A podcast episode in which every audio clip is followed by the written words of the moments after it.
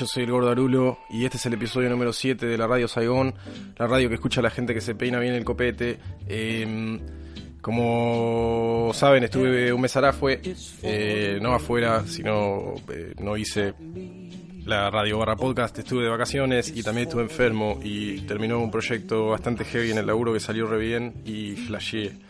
Eh, así que por eso no pude estar las últimas semanas. Eh, estuve en Argentina también, que fue muy lindo. Pero bueno, para volver a la dinámica radiofónica, me gustaría primero que nada agradecerle al tío Eche que hizo lo que va a ser el nuevo avatar o no sé, la nueva foto de la Radio Saigón que está buenísima, que es eh, un dibujo de mi cara con, eh, no sé, magia. No lo puedo describir, está buenísimo y me pone re feliz. Así que va a pasar a ser eh, el logo, no sé, el- la carátula de, de la Radio Saigón, la radio que escuchan todos tus amigos en el cole. Eh, el capítulo anterior tuvo un formato medio raro, eh, tuvo una recepción variada por parte del eh, amplio público de la radio. Eh, alguna gente me dijo que como que se había perdido por ahí el toque personal o no sé, anecdótico, no, no, no, entendí bien, pero bueno, el último programa a mí me gustó, hablamos sobre las cosas que a uno le generan nostalgia, tiré una pregunta ahí en la página de Facebook y muchos contestaron.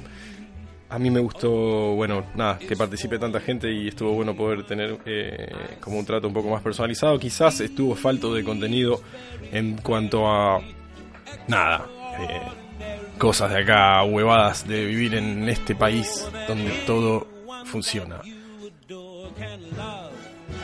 Hoy, como para extrapolar un poco con eh, mi propia inseguridad que me hace pensar que a veces estoy hablando desde una postura de comodidad, eh, decidí contarles también un poco todo aquello que es una requete mierda de vivir acá y de eso se va a tratar eh, la próxima hora, así que armate uno, tomate una birra, hacé la que te pinte y relájate un toque que la flasheamos juntos.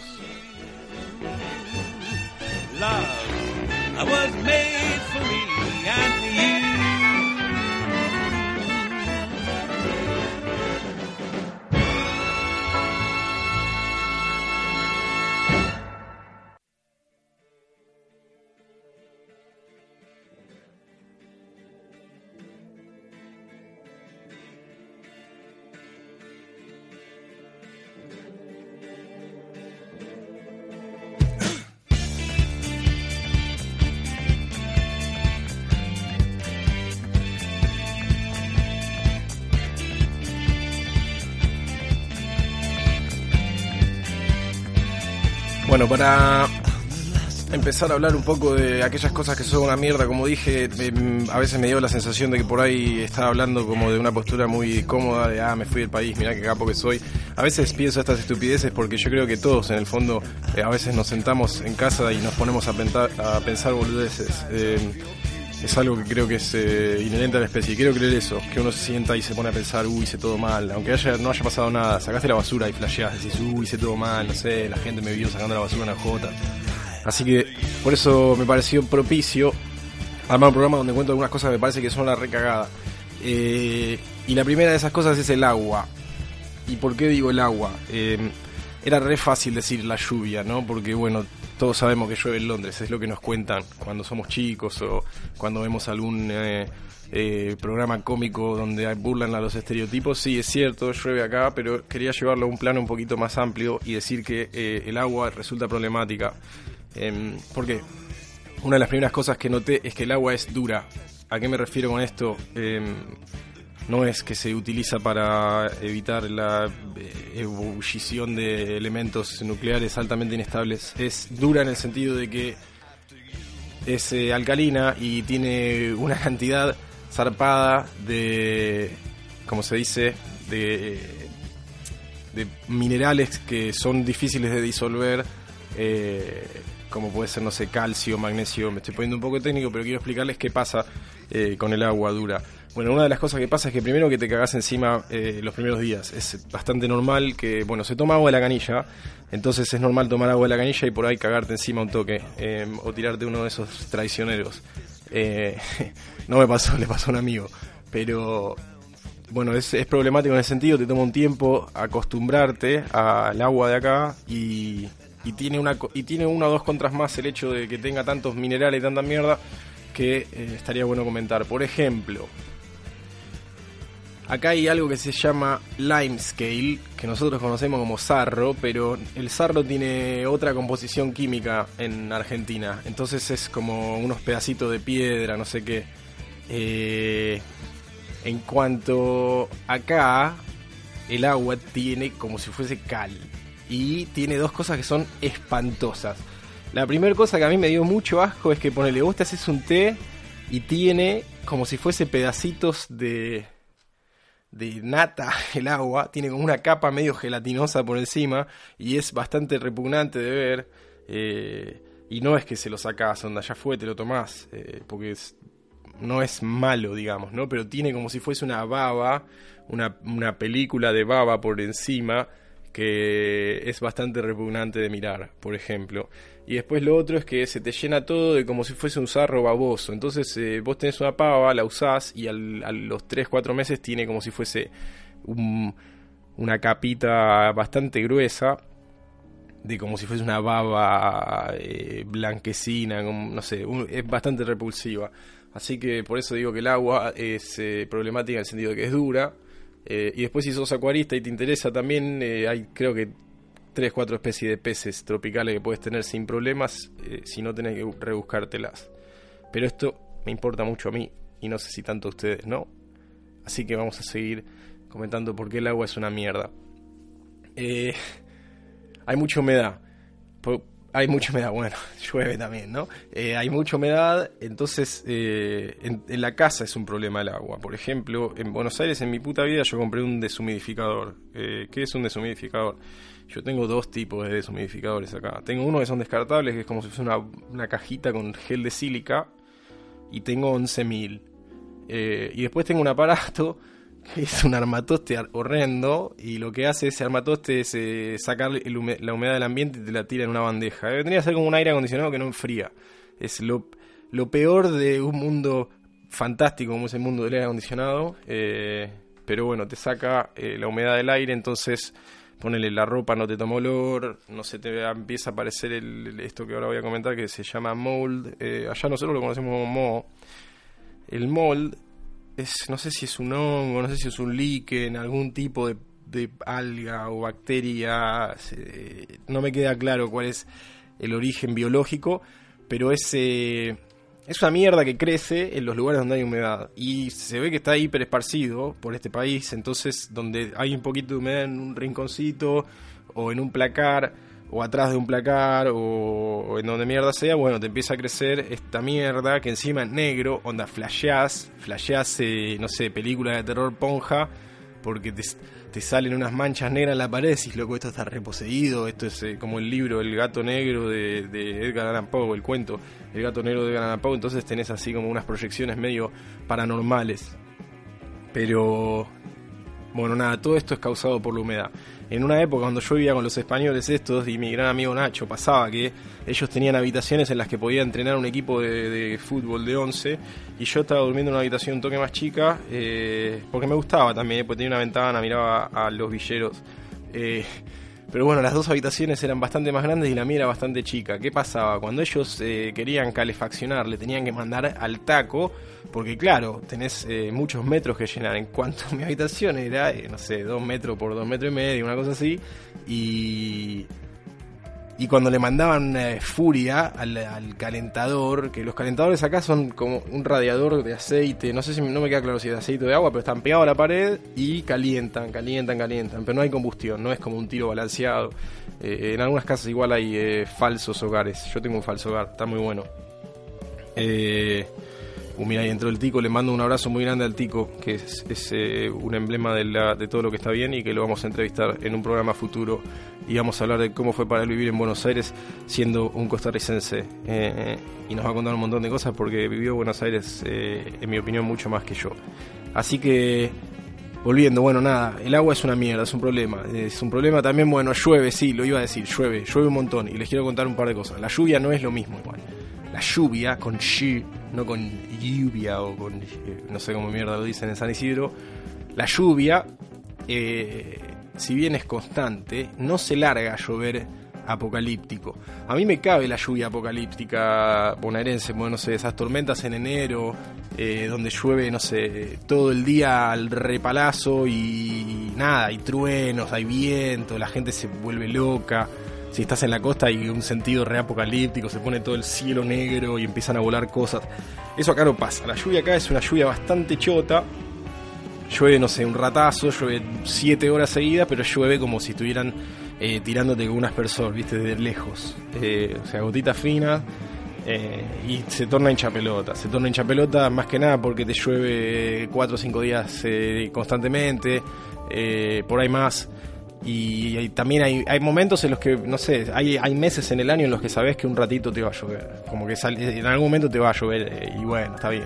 Pero no es el tanto el problema de la lluvia. La lluvia es bastante llevadera, no, no tenés esas lluvias eh, que, que son así eh, temerosas, que decís, ah, me va a caer granizo, el coche. No, nada, lluviecita de mierda todo el día.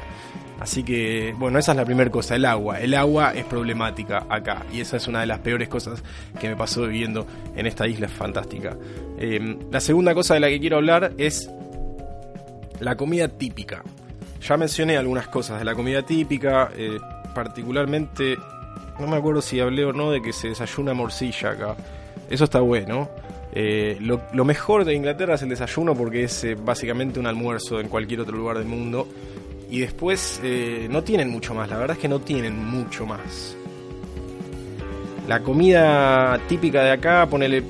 Uno fantasía, fantasea mucho con los pubs, me parece, cuando ve. No sé de dónde sale eso de fantasear con los pubs, pero en los pubs se morfa. Es más como una comida que te haría alguien, o sea, un tío que cocina mal. Eh, y es todo frito, todo minutas, lo que se diría en, en- en Buenos Aires. Entonces ponerle, no sé, clavar un fish and chips, que ya dije que es eh, decepcionante, es un filet de un pescado muy parecido a la merluza, que es el de bacalao, y con, con papa frita, viene, papa frita de bolsa, no papa frita de que un moncho se puso a pelar papas y meterle alguna tapioca, alguna cosa medio misteriosa, como para que te uses unas papas fritas y unas arvejas. Eh, después ponele, tienen los pies que son tortas, las empanadas gigantes que les comentaba la otra vez. Y después, no sé, hay una comida muy floja que comía acá, se llama pork belly, que vendría a ser eh, panza de chancho. Que el nombre no puede fallar y leí la descripción, era tipo, eh, grasa de chancho quemada con un cacho de carne y dije, listo, esto es pechito de cerdo. No puede fallar. Bueno, en cuestión de que me trajeron un cacho de grasa que eran, no sé, 70% del, del pedazo de carne era grasa. Era grasa que estaba quemadita en un lado y el resto era baba, boludo. Y, y yo estaba encima eh, laburando, entonces no me podía hacer el, el cheto. Y era una comida bastante refinada para lo que venía comiendo en ese momento, que era eh, lo peor. Pero asqueroso, asqueroso. Comerme un cacho de grasa con nada, boludo, es como... Y le dije a todo el mundo que esto me pareció una mierda y me dijeron, eh, pero te dieron uno malo. No, loco, es una mierda, la, la receta es una mierda. Después hacen como si fuera un bife que en realidad es un cacho de coliflor eh, tostado de un lado del otro, o te fríen un coliflor y te lo quieren vender como si fuera eh, algo rico, o también hacen esta de de mezclar el coliflor con queso y que quede un- una- un- como un puré. No, a ver, ninguna de estas cosas es fea, lo que sí es no sé, vas a Italia y te pedís un, un sándwich, eh, boludo, y te, y te rompe la cara. Te rompe la cara. Eh, y acá te comes algo que en teoría vos lees el menú y parece que es lo último, lo, lo aprobó la reina antes de que te lo sirvan y es bastante eh, flojo. Pero eso es un poquito la comida típica.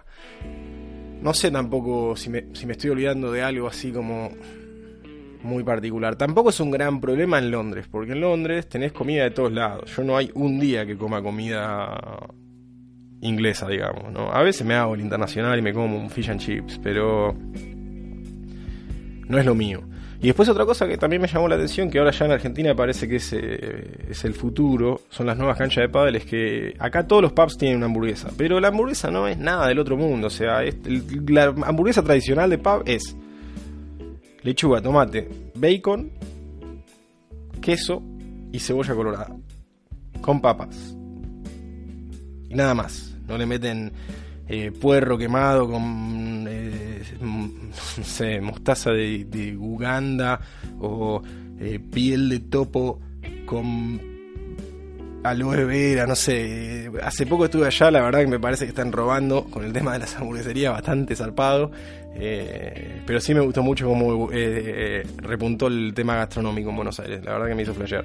Pero de eso vamos a hablar en el próximo programa, que va a ser mis impresiones estando en Buenos Aires como un turista en las cuales voy a contar embarazosas anécdotas que le pasaron a mis amigos durante mi estadía allá. Como por ejemplo ese día que... eh, nada, no voy a hablar de eso. Pero sí, el próximo programa va a ser de eso y el, y el último de este año va a ser acerca de las cosas que están zarpadas de vivir acá. Porque la aposta es que me gustaría que, que llegue de mí que, el, que está bueno, loco, irse. Está bueno en serio. Es eh, una decisión que pesa, pero que una vez que estás ahí ya está. Y estaría, estaría bueno que quede como, como última nota del año, por lo menos eh, para el que está ahí en la duda. eh, on the fence, como se dice acá, en la valla, en la cerca, que se vaya, loco, que se vaya, que la haga, que, que flashee viajar, porque independientemente de, de lo que piense el resto de la gente acerca de las decisiones que toma uno, lo que está muy bueno es que te sentís bien, te sentís bien. Eh, las victorias son más victorias y las derrotas son más derrotas, pero uno es más humilde también. Para seguir y dejar de hablar tanto de mí, en el, tópico de hoy, de es lo peor, eh, la construcción. Creo que también lo mencioné. También lo mencioné y... Nada, lo que no me gusta de la construcción es que hay, hay, dos, hay varios motivos eh, por los cuales no me gusta la construcción. Primero que nada existe esta cuestión de recauchutar todo. Entonces vos ponele, no sé, eh, en el departamento donde vivo yo, evidentemente el piso era de madera, eran tablones, era como un entrepiso y tenía tablones gruesos de, de madera. Y. Y bueno, se ve que el dueño le tiró una alfombra encima, pero sin ajustar los tablones. Entonces por yo estoy caminando y piso algo y, hace un ruido zarpado, ¿viste? Decís, che, loco, ¿por qué carajo tenés tablones de madera? Metele un durlock, metele algo que me aísle también el sonido, que me aísle. No te va a costar tanto. Eh, recauchutan mucho y después otra cosa que también me parece que es una mierda es que como está el tema de, lo visual de la construcción, ¿viste? Como que el- el espíritu victoriano del edificio o la, forma eh, tie- tienen como una forma de, de proteger esas cosas eh, a través de la ley entonces eh, vos no podés agarrar y tirar abajo una casa del año del pedo y construirte una, una casa que sea similar encima, con o sea, el mismo tamaño, mism- mismas eh, habitaciones, si querés, lo que sea, no, no podés hacer eso, tenés que agarrar y respetar la visual. Y eso hace que muchos edificios sean del año del pedo, entonces tienen problemas. Porque eh, los cimientos son de madera, no hay tanto acero, eh, no hay cemento, es todo ladrillo, madera y bueno, un poquito de cemento, ponele, pero nada, paredes eh, de madera. Much- por este mismo motivo también pasa que muchas casas terminan por cortarlas en pedazos y armar tres o cuatro casas. Yo, por ejemplo, ahora yo vivo en, en- en el, en un piso de una casa del año del ultrapedo. Que lo que hicieron los tipos se ve que agarraron y, bueno, nada, le meten un baño y una cocina y es una casa. Porque en e- la época en la que construyeron esta casa había 13 personas en Inglaterra. En toda la isla había 13 personas y decían, vos hagamos una casa más. ¿Y quién va a vivir acá? ¿Y qué importa? Sé una pieza, nada. Nada, bueno, eh, hablando en serio, se ve que en una época en la cual no había tanta gente, eh, o quizá porque también tenían mucha guita, armaban las, eh, las casas mucho más grandes, con mucho más espacio por habitación, habitaciones al pedo, y, bueno, al día de hoy esas mismas habitaciones se reusan, se, se reacondicionan para generar micro casas dentro de una casa. También hay otra cuestión que prohíbe la construcción de edificios altos en ciertas zonas de la ciudad que pasan a ser la mayoría de la ciudad.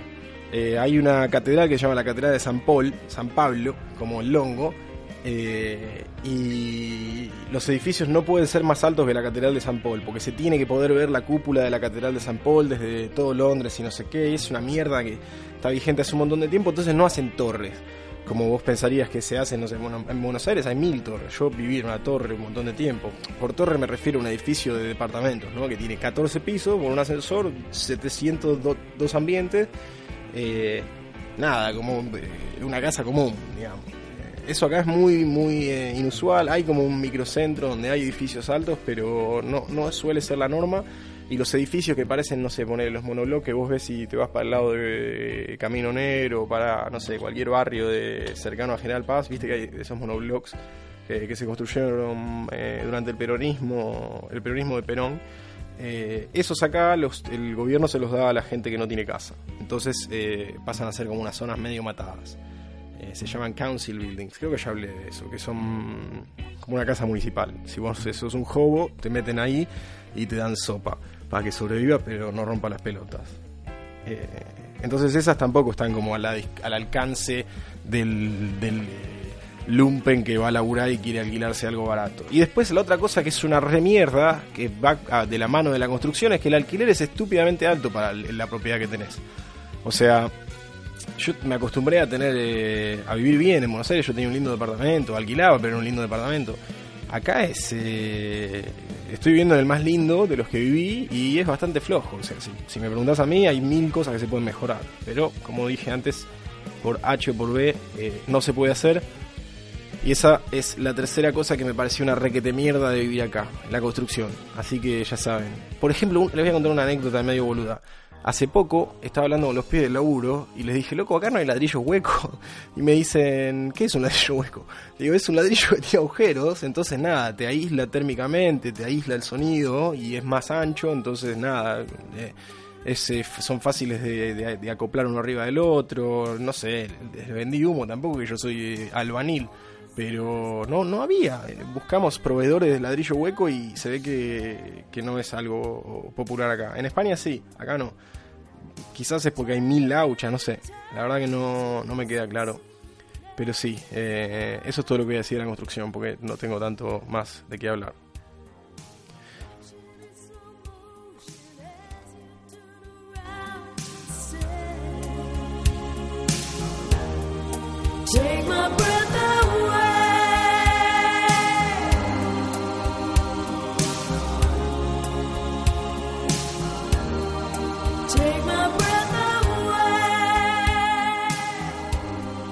Hoy la temática es música de fiestas de 15, así que voy a pasar varias canciones de fiestas de 15 porque eh, añoro la época en la cual uno agarraba y se empilchaba para ver si se apretaba alguna compañera del colegio y después nunca pasaba nada y la vida seguía igual.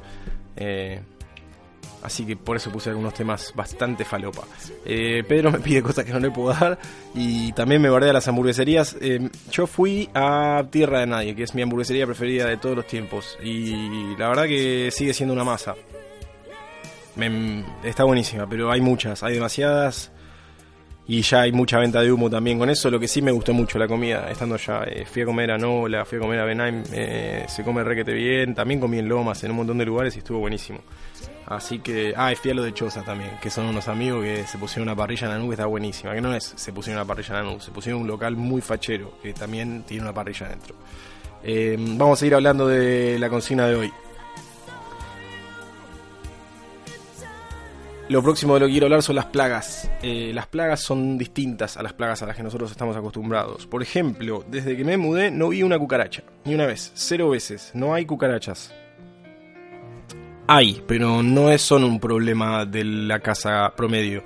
Eh, a mí me alteraba mucho ir a cagar por ahí en el medio de la noche, eh, tras haber estado de copas y cruzarme con eh, una cucaracha fugaz que pasaba por cerca de mis pies y me daba mucho miedo. Acá no hay cucarachas, no vi cucarachas, eh, pero hay distintas plagas, como dije antes. Hay plagas que son bastante extrañas. La más dramática que, que por suerte no me tocó cruzarme con, ya no puedo hablar español normal tampoco porque estuve escabeando un poquito, la más dramática me tocó cruzarme con fueron los, eh, no me tocó cruzarme con, fueron los bedbugs.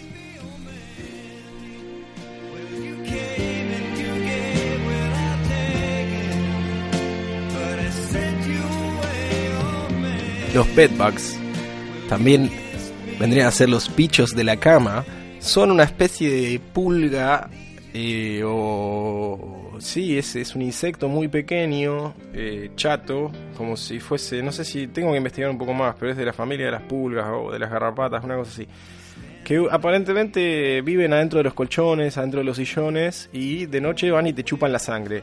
Como el libro, el cuento este de Horacio Quiroga que se llama ¿Cómo se llama? El almohadón de plumas, se lo súper recomiendo, es una lectura para alguien que tiene 13 años, pero está bueno. Eh, estos bichitos, nada, salen de noche y te pican. Y, y aparentemente se meten en, en los, las, eh, como las telas o las, eh, los materiales de lo que están hechos los colchones, las almohadas, y son una hiper repaja de sacar. Aparentemente tienen que agarrar y congelar la casa o tienen que agarrar y, y quemar la casa, eh, no quemarla, pero ponerla a una temperatura zarpada para que se mueran. Eh, y por suerte y gracias al Señor no me tocó experimentarlos, eh, pero conozco varias personas a las que les pasó y es una hiper paja y si me pasa eso me voy. Directamente me voy. No me quiero quedar a vivir en un lugar donde existe eso. Creo que me traumaría de por vida, eh, no me, lo imagino y me pica, así que no quiero ni pensar eh, lo que es eh, experimentarlo en carne propia.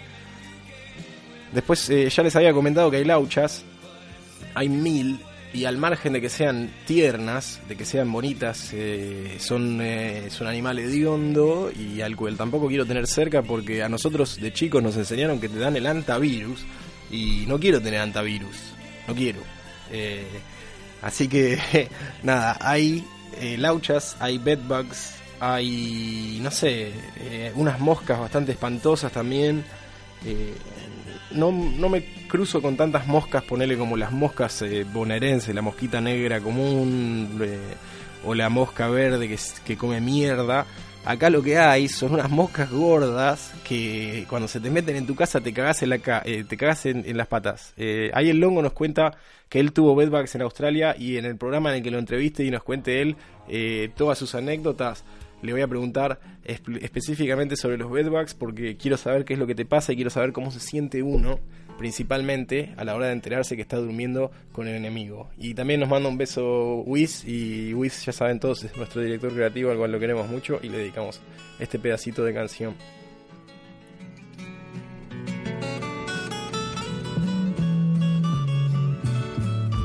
Just a song we shared out here brings memories back when you were here of your smile, your easy laughter, of your kiss, those moments after I think of you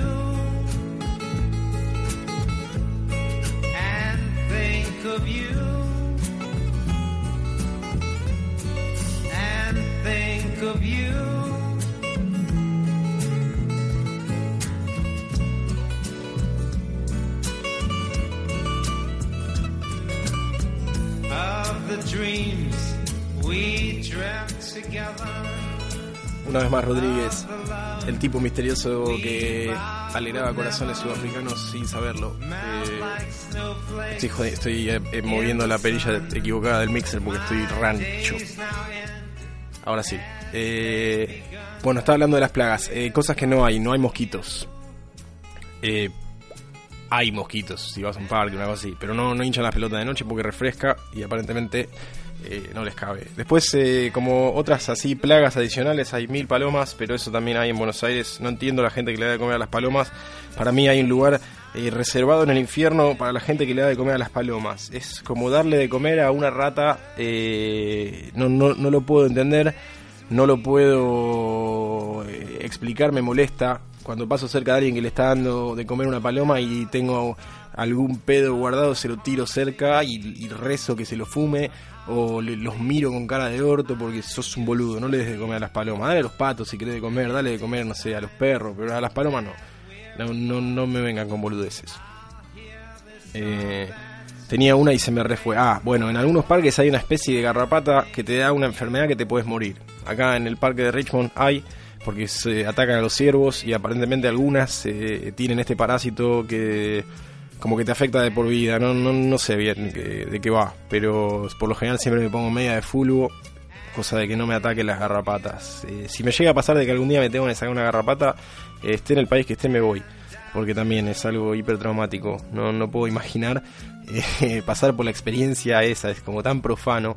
Eh, y pensar que nosotros tomamos la, la leche de un animal eh, gigante que agarramos y, y prácticamente metemos en una línea de ensamble, ¿no? Y a mí me molestaría que una garrapata me tome un poquitín, un poquitín de sangre. Me parece re, recontra careta de mi parte. Pero bueno. eh, y después hay zorros también que no sé si esto lo comenté, pero lo voy a comentar porque es raro. Los zorros acá son como los mapaches, ponen en Estados Unidos, arruinan la basura, se ponen a, a revolver la basura y revolean toda la mierda. El problema más grande que tienen los zorros, eh, en mi caso me pasaron dos cosas particulares. Eh, una vez eh, estaba volviendo a casa y pasaba por una especie de cementerio pasaje eh, que es lindo, es pintoresco, hay unas tumbas ahí del año del pedo y había un zorro parado. Y digo, si hago ruido se va a la mierda, porque son animales nocturnos, esto era medio... Estaba yendo a laburar, creo. Sí, era de día, o estaba, no sé, no me acuerdo. Eh, Era, era, estaba, era como de mañana. Y... Y lo veo ahí al zorro, estaba parado como si fuese un cantero. Y hago ruido como para que se vaya a la mierda, porque por lo general hacen eso, se van a la mierda, se paran al lado de algo y desaparecen, no los ves más. Es, increíble. Eh, se meten en un yuyo sin hacer un ruido y no mirás en el yuyo y no están, boludo, es, zarpado. Y bueno, este se quedó ahí y me miraba y digo, uh, me va re que te atacar. Me va re que te atacar, no cruzo ni en pedo. Y por ahí tiene rabia, me come la cara, ¿me entendés? Termino internado. No, no, no quería pasar por eso. Y saqué el celular para sacar una foto porque también era un flash, ¿no? Que esté tan cerca. Y ahí cuando saqué el celular se cagó las patas y se fue. Supongo que por el mismo reflejo por el cual si te agarras, eh, si te agachás para agarrar algo en el piso, los perros que te están ladrando se van corriendo porque piensan que les tiene una piedra. Es ley, háganla. Y bueno, los zorros son medio como unos mapaches y no son una plaga, pero es un animal que a mí me encantaba en la retórica de ¡ay, el zorro! No sé, como el, animal lindo que está en la nieve ahí corriendo conejo, nada que ver. Son eh, carroñeros, pungas, alguna gente los agarra y los adopta. Y también atacan a la gente a veces. Hay casos en los que se comieron pibitos eh, o le comieron la mano, no sé, cosas así. Eh, y eso, bueno, vamos, eso es todo lo que voy a hablar de las plagas. Eh, me quedan pocas cosas que decir y me queda media hora, lo cual está bueno, porque siempre me quedo cortina. Así que voy a pasar a lo próximo. Lo próximo que quiero contarles es... eh, esto es lo que más me jodió, así que tengo que poner una canción que eh, refleje el dramatismo de dicho... Dicho. Tengo que poner un tema que esté bueno para esto. Porque esto es lo, lo que más me pegó. Ahí está.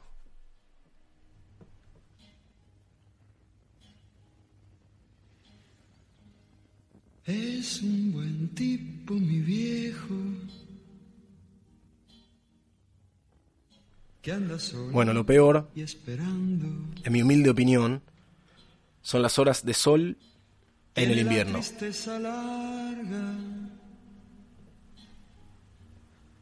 de tanto venir andando. Yo lo miro desde lejos. ¿Por qué? Uno piensa, eh, qué sé yo, voy a contarles algo quizá personal, pero sé que mucha gente lo va a compartir también el pensamiento y es el siguiente. Cuando yo vivía en Buenos Aires, para mí era... La lluvia estaba buenísima. Primero porque tenía todo este aire apocalíptico que estaba diciendo antes. A veces si era una tormenta de verano estaba zarpado porque sabías que iban a volar cosas, que los punga iban a morir, ¿qué? Y... no puedo creer eso. Bueno, la cuestión es que...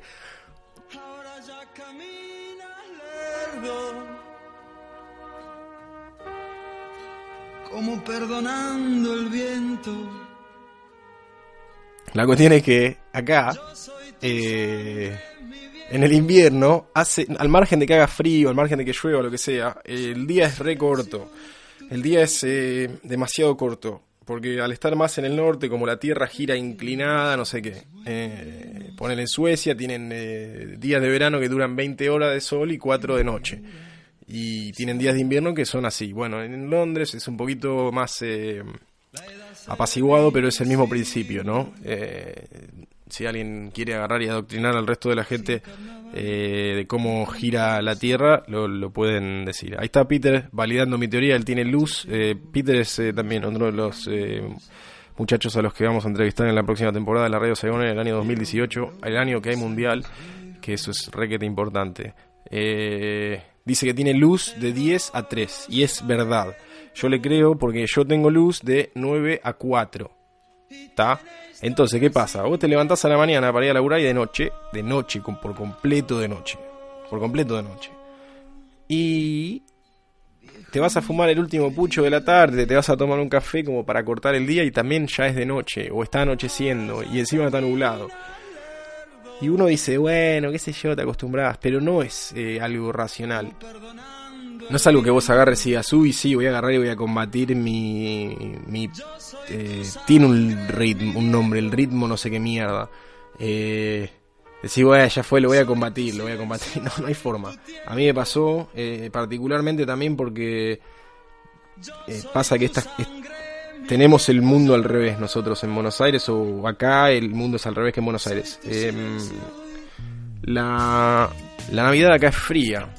La Navidad acá es en diciembre. Diciembre hace un frío de recagarse. Yo hoy fui a ver un, un show de Navidad, no sé, unas luces locas. Y te recagas de frío, como ves en las películas. En cuanto. En Buenos Aires, dije muchas veces en cuanto. En, en, en Buenos Aires, en cambio, vos. La Navidad es con calor, con. ¿Cómo se dice? Con, no sé, quilombo, escabio, eh, hacen 40 grados, salís hasta la hora del repedo, es de día temprano y estás jodiendo, está buenísimo. Y acá no, acá es de ultra noche. Es de ultra noche, hace un frío de hiper cagarse y te quedas en tu casa y te compraste una mierda en Amazon y estás contento. Eh, pero la- el tema de que te falten horas de luz te afecta a nivel biológico, te afecta a un nivel que no, no, lo, no lo puedes concientizar. No, no sé, eh, yo lo que hice los últimos dos años, digamos, eh, fue irme a la mierda un poco. Eh, ahora me fui a, Buenos Aires eh, un par de semanas que estuvo bárbaro, porque hacía, había sol y estaba lindísimo para estar en la calle. No me llovió, un solo día me llovió y la pasé bien igual. Me junté con los pibes a tomar unos birros. Pero bueno, acá nada, tenés 3, 4 meses que son de muy pocas horas de luz, de clima feo y te pega, viejo. Te- es lo que más me jodió, lo peor para mí de vivir acá fue eso. eh, te deprimís, te pones mal, eh, te angustias por cualquier cosa, estás melancólico como el recarajo. Y me pasa también que mi cumpleaños en febrero, siempre acostumbrado a armar un lindo quilombo en casa. Y ahora eh, me compro un juego de play y, me fumo uno y me siento a comer. Eh, y hace frío afuera. Así que eso sí es eh, bastante choto y lo quería comentar como una de las peores cosas de vivir acá. En paralelo con la, la cuestión, ¿cómo puedo decir? No es climática. Ahí el tico nos aclara que es el, el ritmo circadiano el que se te descajeta para el carajo. Yo tengo una lámpara que en teoría te ayuda, no te ayuda para nada. Lo que sí me ayuda es irme un par de días a la mierda cuando ya no aguanto más el, el invierno. Eh, y también tiene otro tema que se te junta el fin de año con el invierno. Porque yo tengo la teoría de que llega el fin de año y estamos todos requete hinchados las pelotas. Yo no quiero saber nada. Ponele, ahora es diciembre, es, eh, 6 de diciembre, no quiero saber nada. No me importa un carajo nada, quiero que termine el año. Y eh, creo que le, debe pasar a bastante gente también, ¿no? De eh, que a esta altura del año estás harto, boludo. No, no, no, no, no quiero nada, no quiero nada. No quiero que nadie me rompa los huevos. Eh, bueno, súmale a eso que está horrible y que hace frío y que no hay sol. Eh, así que eso sí, creo que es lo súper peor. Para seguir hablando de cuestiones...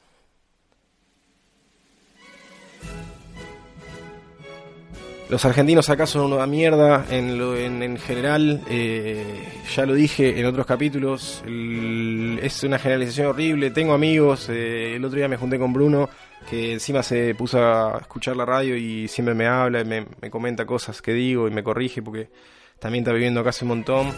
Eh, y, si hablo con varios argentinos, me llevo requete bien eh, y tengo mis amigos eh, del corazón son todos argentinos, pero los argentinos acá son bastante detestables. eh, los grupos de Facebook de argentinos para mí es algo que hay que evitar Eh, ya lo dije, háganlo, no, no, no se metan directamente. Si alguien viene a Londres y, y lo conocen, eh, no le digo, le voy a hacer ningún favor, pero si tienen alguna pregunta me pueden preguntar a mí, en 10 minutos resolvemos. Eh, pero no vayan a los grupos argentinos en Londres, es la creme de la creme, mucha gente cheta que está viviendo acá porque no, no tiene otra cosa que hacer. Eh, y también surge este síndrome del, el, el síndrome del piojo resucitado que se fue sin hacer nada, que se fue sin ganar nada, sin lograr nada ya, eh, cae acá de rebote porque no tiene ni idea de qué carajo hacer con su vida, después tiene orto. eh, y te viene a vender el cuento de que la vive la gran vida porque gasta guita, porque no sabe ni pensar en su propio futuro, eh, y te vienen a refregar en la cara la mierda que hacen, cuando uno sabe tranquilamente que en realidad están vendiendo humo. Eh, pero sale, sale eso muchas veces, a mí me, da bastante bronca. No, no sé tampoco si es exclusivo de argentinos. Eh, me pasó también de cruzarme con gente de otros países que tienen la misma actitud de mierda. Así que quizás decir que son los argentinos es generalizar para mal. Pero esos grupos de Facebook sí evítenlos. Eh, supongo que debe haber un grupo de Facebook de argentinos en cualquier lado. Para, eh, no sé, debe haber uno de argentinos en Budapest, debe haber uno de argentinos en, en eh, Teotihuacán, argentinos en Dubái. No, mi, mi consejo como gordo del conurbano es no les den bola porque no sirven para nada. A mí solamente me, me, me hicieron enojar. Así que bueno, nada, argentinos hasta acá. Eh, otra cosa más, el aislamiento y la cortesía como cortina social. El aislamiento es real, loco. Eh, cuesta eh, hacerse amigos, cuesta hablar, eh, cuesta conectar a un nivel real y, te- y la cortesía te, te apaga. No no- la gente es muy cortés, boludo. No, no puedes agarrar y, y putearte con alguien y esperar que te putee de vuelta, te apagan. Eh, yo soy muy calentón y me pasa a veces que estoy recaliente y la gente te hace nivel. Hacer nivel es ignorar. Eh, la gente te ignora. Te vas y le decís, loco, estoy re mal. Ah, mira. Pero, ah, mira. Así que eso también es eh, otra de las cosas que más me hincharon las pelotas. Estoy apurando porque queda re poco tiempo y porque tampoco tengo tantas cosas malas que decir. Como dije al principio, esto también es como para decir, bueno, no todo es color de rosa, hay cosas que están bastante mal. Eh, pero en líneas generales ya dije, para mí la aposta es, si estás en la duda, viajá, hacela, probá, jugátela, confía en vos, confía en las cosas que hiciste, confía en tus estudios, confía en tu familia, confía en la gente que te quiere y confía en vos y lanzate y probá, porque no queda otra, no vas a vivir tres vidas más, es esta. Eh, así que si estás ahí en la duda y tenés alguna oportunidad o si sabes que existe la posibilidad de que si lo buscas sale, hacelo, no, no lo dudes. Eh, no te lo digo desde una posición de "Eh, tengo iPhone, no tengo iPhone. Viví cosas que me re gustaron y me gustaría que otra gente que se sienta a escuchar esto lo viva también. Así que si tenés la posibilidad, hacela, probá, no perdés nada, hay tiempo. El tiempo es valioso si lo usás bien, el tiempo desperdiciado no vale nada. Pensalo, es de Bucay. Eh, bueno, ya hablé del aislamiento. El aislamiento es feo. Sentirte aislado es feo. Sentirte aislado del, del otro, ¿no? De como decir, no tengo un canal de descarga real. Yo por eso estoy haciendo esta cosa, este podcast. Porque puedo hablar y ininterrumpidamente y después también me gusta que, que la gente escuche y que me haga comentarios, me pone re feliz.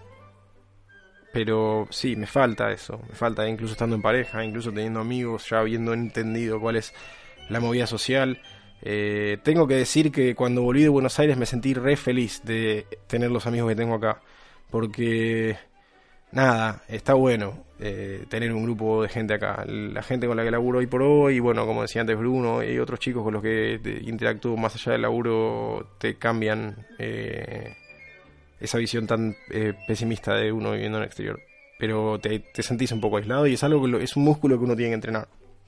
Wisnia nos dice también que los argentinos en el exterior son la peor lacra, pero como todos sabemos, Wisnia exagera. Así que quizás no son la peor lacra, quizás son una mala lacra. Perdón. Eh, bueno, voy a cerrar con tres cositas más, porque quedan 15 minutos y también tengo que hablar de los programas que vienen y tengo que hablar de eh, por qué desaparecí. El nivel de alcoholismo es preocupante para mí. Eh, yo creo que la gente acá escabia de más, escabia a un nivel que a veces no, no- no lo termino de entender. Eh, Pero he visto gente arruinarse directamente, arruinarse. Muchos toman pala también como para poder escabiar más. Eh, todo bien. Eh, se escabia demasiado, todo el mundo escabia, los viejos escabian mucho. Y no, no yo, yo, no soy del palo del escabio, no, me, no, no, no simpatizo con esa figura del que el borracho eh, personaje del barrio no me cabe. Eh, para mí el alcoholismo es más, es más un problema que el uso de otras drogas, como el faso, por ejemplo, que me parece que tiene mil ventajas comparado con el escabio, pero tampoco puedo ser hipócrita y decir, ay, el escabio es el diablo, porque yo me escabio, estoy escabio ahora.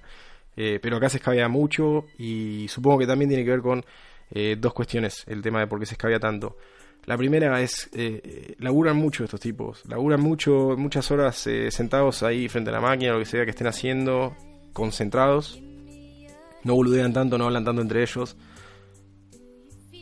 Eh, y también tapan mucho, ¿no? Eh, como les decía antes, es difícil eh, encontrar apertura, encontrar un lugar donde uno puede agarrar y ventilar, decir, ay, estoy mal, porque no sé, me siento que siento que por ahí defraudo a mi familia porque no los llamo por teléfono, no sé, cosas que a uno le pasan. Y. Y supongo que ese- esa, ese canal, ese cable a tierra, como diría Fito Páez, eh, lo deben llenar con escabio, que no está mal, ¿no? Hay gente que lo hace, me parece que está bien, pero acá es como la norma.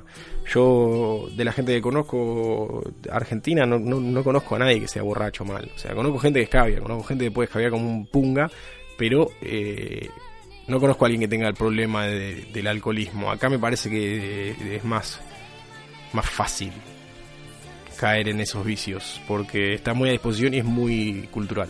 Por cualquier cosa te vas a tomar la mierda. No está mal, pero bueno, eh, se escabia bastante.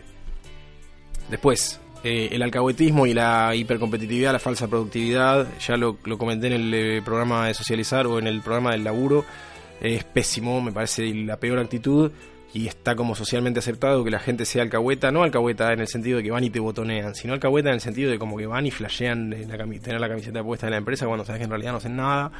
eh, o que te venden el artículo, que no usan un mouse porque son más productivos sin usar un mouse, o que tienen esos escritorios y se paran para laburar, boludo. Y vos decís, es re incómodo, o sea, lo que menos quiero es estar parado en el laburo, boludo de mierda. Si querés estar parado en el laburo, hacete vendedor, anda a una farmacia, ¿me entendés? Parate atrás de un mostrador y vende cosas, pero venderme el artículo de que sos un programador que necesitas estar parado para programar es porque viste ese documental sobre los juegos indie y flasheaste con el chabón que hizo el braid y sos un careta. Así que no. No a la gente que se para para laburar.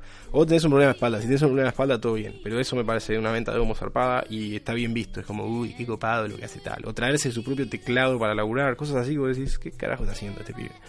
Eh, requete normal.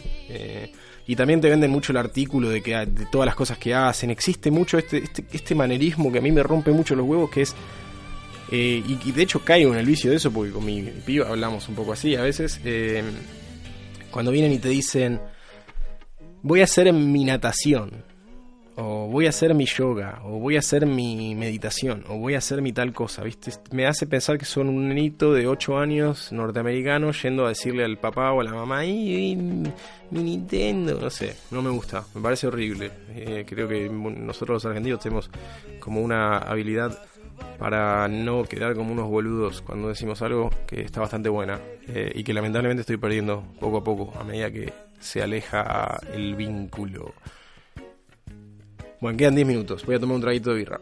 que no encaja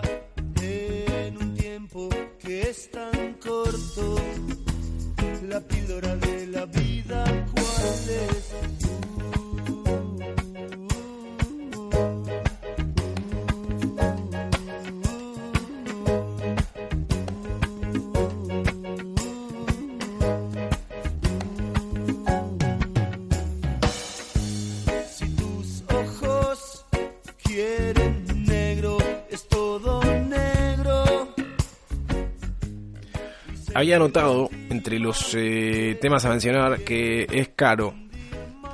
Este, yo armé un temario hace un montón y después pasó eh, esto de que, bueno, me enfermé, me, fui a Buenos Aires, volví, eh, terminamos el proyecto que en el cual estoy laburando, que salió a producción. eh, y nada, colgué un par de programas, pero ya tenía armado el temario. eh, pasa que armé como un borrador y lo dejé ahí. Después eh, estoy, estoy falto de motivación, no lo voy a negar. El, fin de año me tiene mal, me tiene con ganas de que se termine el año. Me quiero ir de vacaciones, eh, quiero estar eh, en algún lugar lindo. No sé, pensando en qué viene para el año que viene, plantearme objetivos, revisar qué es lo que hice bien, qué es lo que hice mal. No sé, es, es- es ese momento del año para mí que es una mierda. eh, así que bueno, si les jode, sorry. Los quiero un montón. No, no peleemos. Te compré algo. ¿Qué? Bueno, eh, iba a decir que es muy caro Londres. Porque posta, vos vas, cualquier persona con la que hablas te dice, y Londres es caro, te dice. Como si fuese, no sé, que venís acá y comprarte una botella de agua te sale 70 lucas. No es así. Me molesta mucho ese el comentario del turista argentino post 40 años que cree que se la sabe todas porque hizo un viaje de, no sé, tres semanas. Me re rompe los huevos ese comentario de eh, Londres es caro, Londres es caro. Mira, Londres es caro, boludo, pero Londres es caro para ir a, eh, a, a hacer cosas turísticas. Ir a un restaurante van a romper el orto. eh, ir a un espectáculo te van a romper el culo, ir a ver un- uno de esos eh, musicales, por ejemplo, y te van a, te van a agitar, no, no va a ser barato. Y es caro en el sentido de que, bueno, por ahí estás en Europa y el resto de los países tienen otra moneda, la moneda acá es un poco más fuerte. Eh, ahora, me pasó esto, fui a eh, Buenos Aires hace poco y me en un disco para hacer tiempo y para mostrarle a mi piba los precios. Y es más caro que acá. No es joda. Es más caro. Buenos Aires, eh, para lo, lo básico estoy hablando, eh, es más caro que acá. Y es inaceptable. Eh, no, no entiendo cómo que funciona eso. Así que no puedo decir Londres es caro. Sí es caro, pero Buenos Aires también. Y Buenos Aires, salir a morfar, pagas lo mismo. O sea, al- si voy al cambio, yendo a comer en Buenos Aires, gasto más o menos la misma plata que gasto acá, yendo a comer. Eh, si vos pensás, bueno, pero eh, tu sueldo en Buenos Aires es en pesos y tendríamos que estar pagando esos precios, ¿se paga esos precios en otros lugares de Latinoamérica? No sé. Eh, me podrían contar mis amigos eh, latinoamericanos si notaron esto también, porque para mí Buenos Aires es estúpidamente caro. Y eso que nada, no, me privé de nada, cuando fui allá la pasé re bien, hice de, de todo lo que quería hacer y no sentí tampoco que eh, cuánto gasté. Pero comparando mano a mano hay cosas que no, no, no, no puedo explicar. Eh, Que una botella de coca me salga más barata que acá allá, no, no, es, eh, no, no, no funciona así. Así que eso lo saqué de la lista. No es tan caro Londres. Buenos Aires es más caro en proporción. Y, por eso no voy a decir que es tan malo eso. Eh, viajar a Buenos Aires es súper caro, eso sí. Es más caro viajar allá que ir a Dubái y alquilar un hotel. eh, pero bueno, en Dubái y en el hotel no hay nadie que yo quiera. Así que Argentina, eh, evidentemente tengo que volver antes. Eh, tardé mucho tiempo en ir para allá. Y creo que eso es eh, todo. O sea, creo que esos son todos los temas que había marcado. El bonus track, una de las cosas que me afecta a mí es eh, ver fútbol a la hora del repedo. A mí, bueno, me gusta ver a River y lo veo, aunque sea a la hora que juegue. Y cuando juega alguna copa y se juega a las 10 de la noche de allá, acá son las 2 de la mañana. Entonces, eh, no es eh, cómodo, pero no lo puedo dejar de hacer. Es, de esas cosas que a mí me, me hacen sentir argentino. Hay dos, tres cositas. eh, bueno, una es la música, me gusta mucho la música argentina. Eh, me gusta mucho tomar mate. Y soy hincha de River y eso no va a cambiar jamás. Jamás. Eh, y bueno, nos quedan cinco minutos de programa. Así que les quiero agradecer de nuevo a todos por haber estado del otro lado. Eh, me esperaba que no se conectase nadie al vivo porque nada, no avisé. Y como dije antes, es esta época en el año en la cual yo lo único que quiero es estar re loco en boxer eh, mirando Los Simpsons. Eh, no miro Los Simpsons ya porque no, los veo en latino y si, si Los Simpsons no son en español latino no me gustan. Pero este fue el séptimo capítulo de Radio Saigón, edición 2017 AM, conmigo como su único conductor, el gordo Arulo, desde las eh, frescas tierras londinenses, promediando el final de un año que, como los últimos 15 quizás, eh, desaparecen estos años de mierda. eh, que te, te acordás que empezó y ya estás a- en junio y nada, me acuerdo de año nuevo como si fuese ayer porque para mí fue ayer así que Eh, como dije antes, quedan dos programas más. El próximo quizá va a ser eh, sobre mi experiencia como turista ya, lo disfruté mucho ir a Buenos Aires, eh, pero también les tengo que decir la verdad, uno tiende a idealizar mucho, idealizas mucho el lugar, idealizas mucho algunas cosas que, no, no son tan así. Lo mejor la gente, como siempre, la calidez, hasta siento que perdí un poco el tacto porque me pasó de por ahí decir... Después del último capítulo hay que hacer un especial de Navidad. Eh, es una buena idea, ¿eh? Me gusta. Pero no sabría por dónde empezar. Podría contarle algunas cosas de Navidad, pero creo que ya conté. Eh, nada, lo que decía es. La gente en Buenos Aires es, otra cosa. eh, la calidez, que la gente te abrace, charlar de cualquier cosa. O sea, me, he juntado con gente que por ahí no nos hemos visto tanto y lo he disfrutado mucho. Eh, y bueno, nada, también me sentí un poco mal porque fui pocos días, como dije antes, y después de mucho tiempo y me quedó mucha gente por ver. eh, pero bueno, si nos llevamos bien, si nos conocemos, saben que me mandan un mensaje de texto y, si vienen para acá nos vemos. Y si tanto se sienten mal, la próxima vez que vaya, me invitan a cenar y charlamos. El próximo programa va a ser quizás sobre eso. Y el noveno, que va a ser el último de este año y el último de esta temporada, porque también me estoy quedando sin ideas, eh, porque necesito más gente laburando, no me alcanza con un director creativo y un gerente de marketing y otras cosas. Eh, el último va a ser sobre lo mejor de vivir acá. Y voy a armar algo copado y quizás dure un par de horas, porque hay un montón de cosas y, como dije antes, quiero que el mensaje que, sale es, eh, hay, hay que hacer, hay que hacer esas cosas, hay que, hay que tomarse esos riesgos y decir, bueno, voy a intentar, voy a intentar, no importa lo que pase. Eh, si sale todo mal, ¿qué, ¿cuál es el problema? Creo que los argentinos tenemos mucha vergüenza a veces. Eh, hay que perder la vergüenza. Eh, acá me, da la sensación de que la gente no, no tiene pudor. No es vergüenza, es pudor. Me da la sensación de que acá el pudor es, eh, se maneja de otra forma, como que el ridículo personal no es tan dramático. Allá la gente se posa mucho a veces. Eh, y bueno, déjense de robar con las hamburgueserías, hay muchas ya, basta. Eh, y también déjense de robar con las birras artesanales. Eh, me lo dijo Peter, antes Peter me preguntó eh, qué pensás de las birras eh, artesanales en Buenos Aires. Voy a ser franco, la verdad que están buenas. Cuando yo me fui eran una mierda. Me acuerdo de tomar un par y decir, ¿qué es esto? ¿Qué es esta cosa? Eh, ¿Por qué tiene levadura flotando en el fondo? Pero esta vez que fui eh, más, eh, más bebedor que antes, yo antes no era de escabiar tanto. Como dije siempre, si yo pudiese vivir en un mundo en el cual la gente fuma porro legal y no escabia legal, yo me, me voy a esa realidad. ¿eh? Para mí el porro tiene mil ventajas eh, eh, comparado con el escabio. Pero el escabio está en la Biblia y el porro eh, lo fumaban los negros, así que debe estar mal, porque ese es el mundo en el que vivimos, es así, y fue siempre así.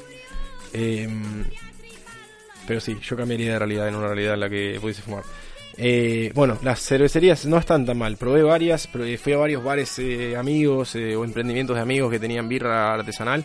Eh, venden un poco de humo con eh, el tema de la cipa. No entiendo por qué les gusta tanto tomar una birra que es casi intomable. Es, es- es mi opinión, pero es así. No entiendo cuál es la onda de tomar una birra que es como tomar, como lamerle el orto a un, no sé, a un mandril, no sé, apesta, loco. Est- Estás tomando, es como agarrar y meterte el dedo en la oreja y hacer una bolita de cera y metértela en la boca y, y- y saborearla, boludo. No entiendo cuál es la joda de tomar birra tan amarga. Para mí la birra tiene que ser soda que te pone feliz. Es así. Eh, si Ives tiene esa idea, yo lo financio.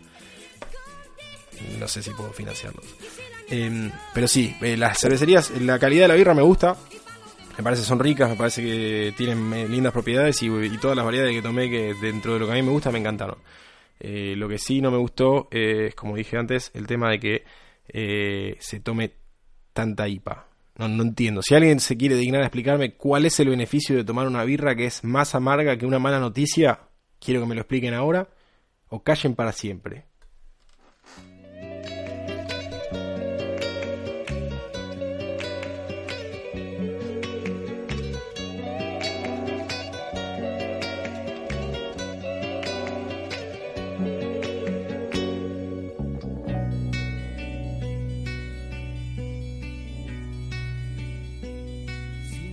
A elegir entre tú y la riqueza, con esa grandeza que lleva consigo hay amor me quedo contigo. Si me das a elegir entre tú y la gloria, pa' que abre la historia de mí. Por los siglos hay amor, me quedo contigo.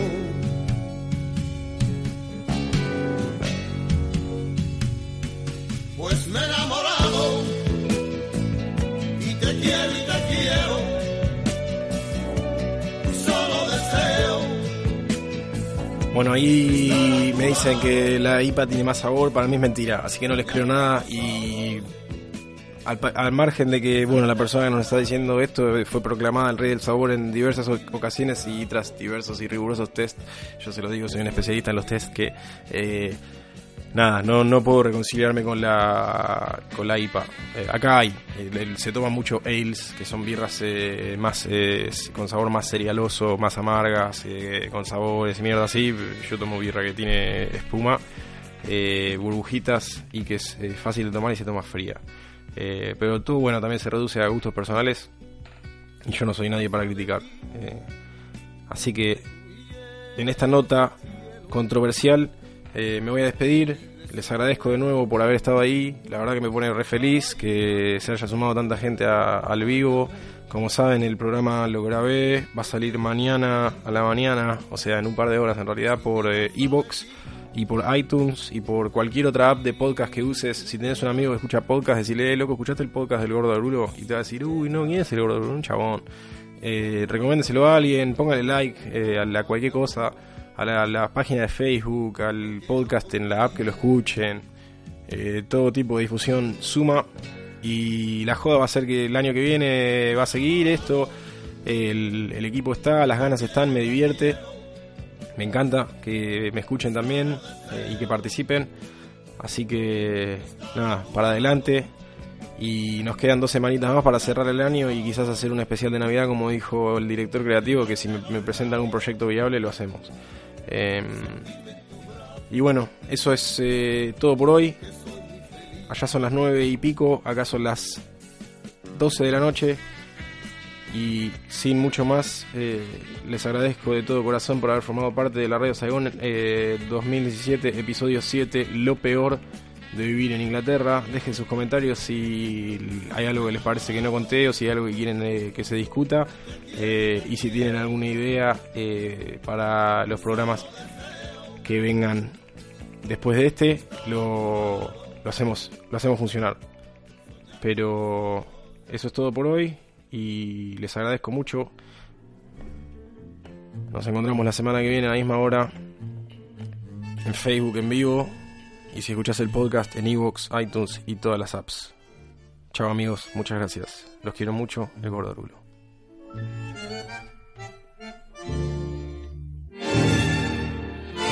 de chiquilín te de afuera como esas cosas que nunca se alcanzan la ñata contra el vidrio en un azul de frío que solo fue después viviendo igual al mío como una escuela de todas las cosas.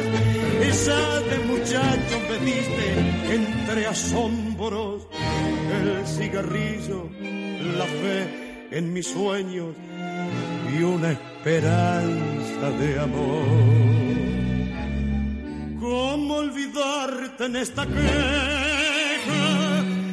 Cafetín de Buenos Aires si sos lo único en la vida que se pareció a mi vieja. En tu mezcla milagrosa de sabiondo suicida, yo aprendí filosofía, dados, timba y la poesía cruel de no pensar más en mí. Me diste en oro un puñado de amigos que son los mismos que alientan mis horas. José, el de la quimera, Marcial que aún cree y espera, y el flaco aquel que se nos fue, pero aún me guía. Sobre tus mesas que nunca preguntan, y lloré una tarde el primer desengaño. Nací a las penas, viví mis años y, y me entregué sin ¿Cómo olvidarte en esta queja? Cafetín de Buenos Aires. Si sos lo único en la vida que se pareció a mi vieja. En tu mezcla milagrosa de sabiondos y suicidas yo aprendí filosofía, dados, timba y la poesía cruel de no pensar más en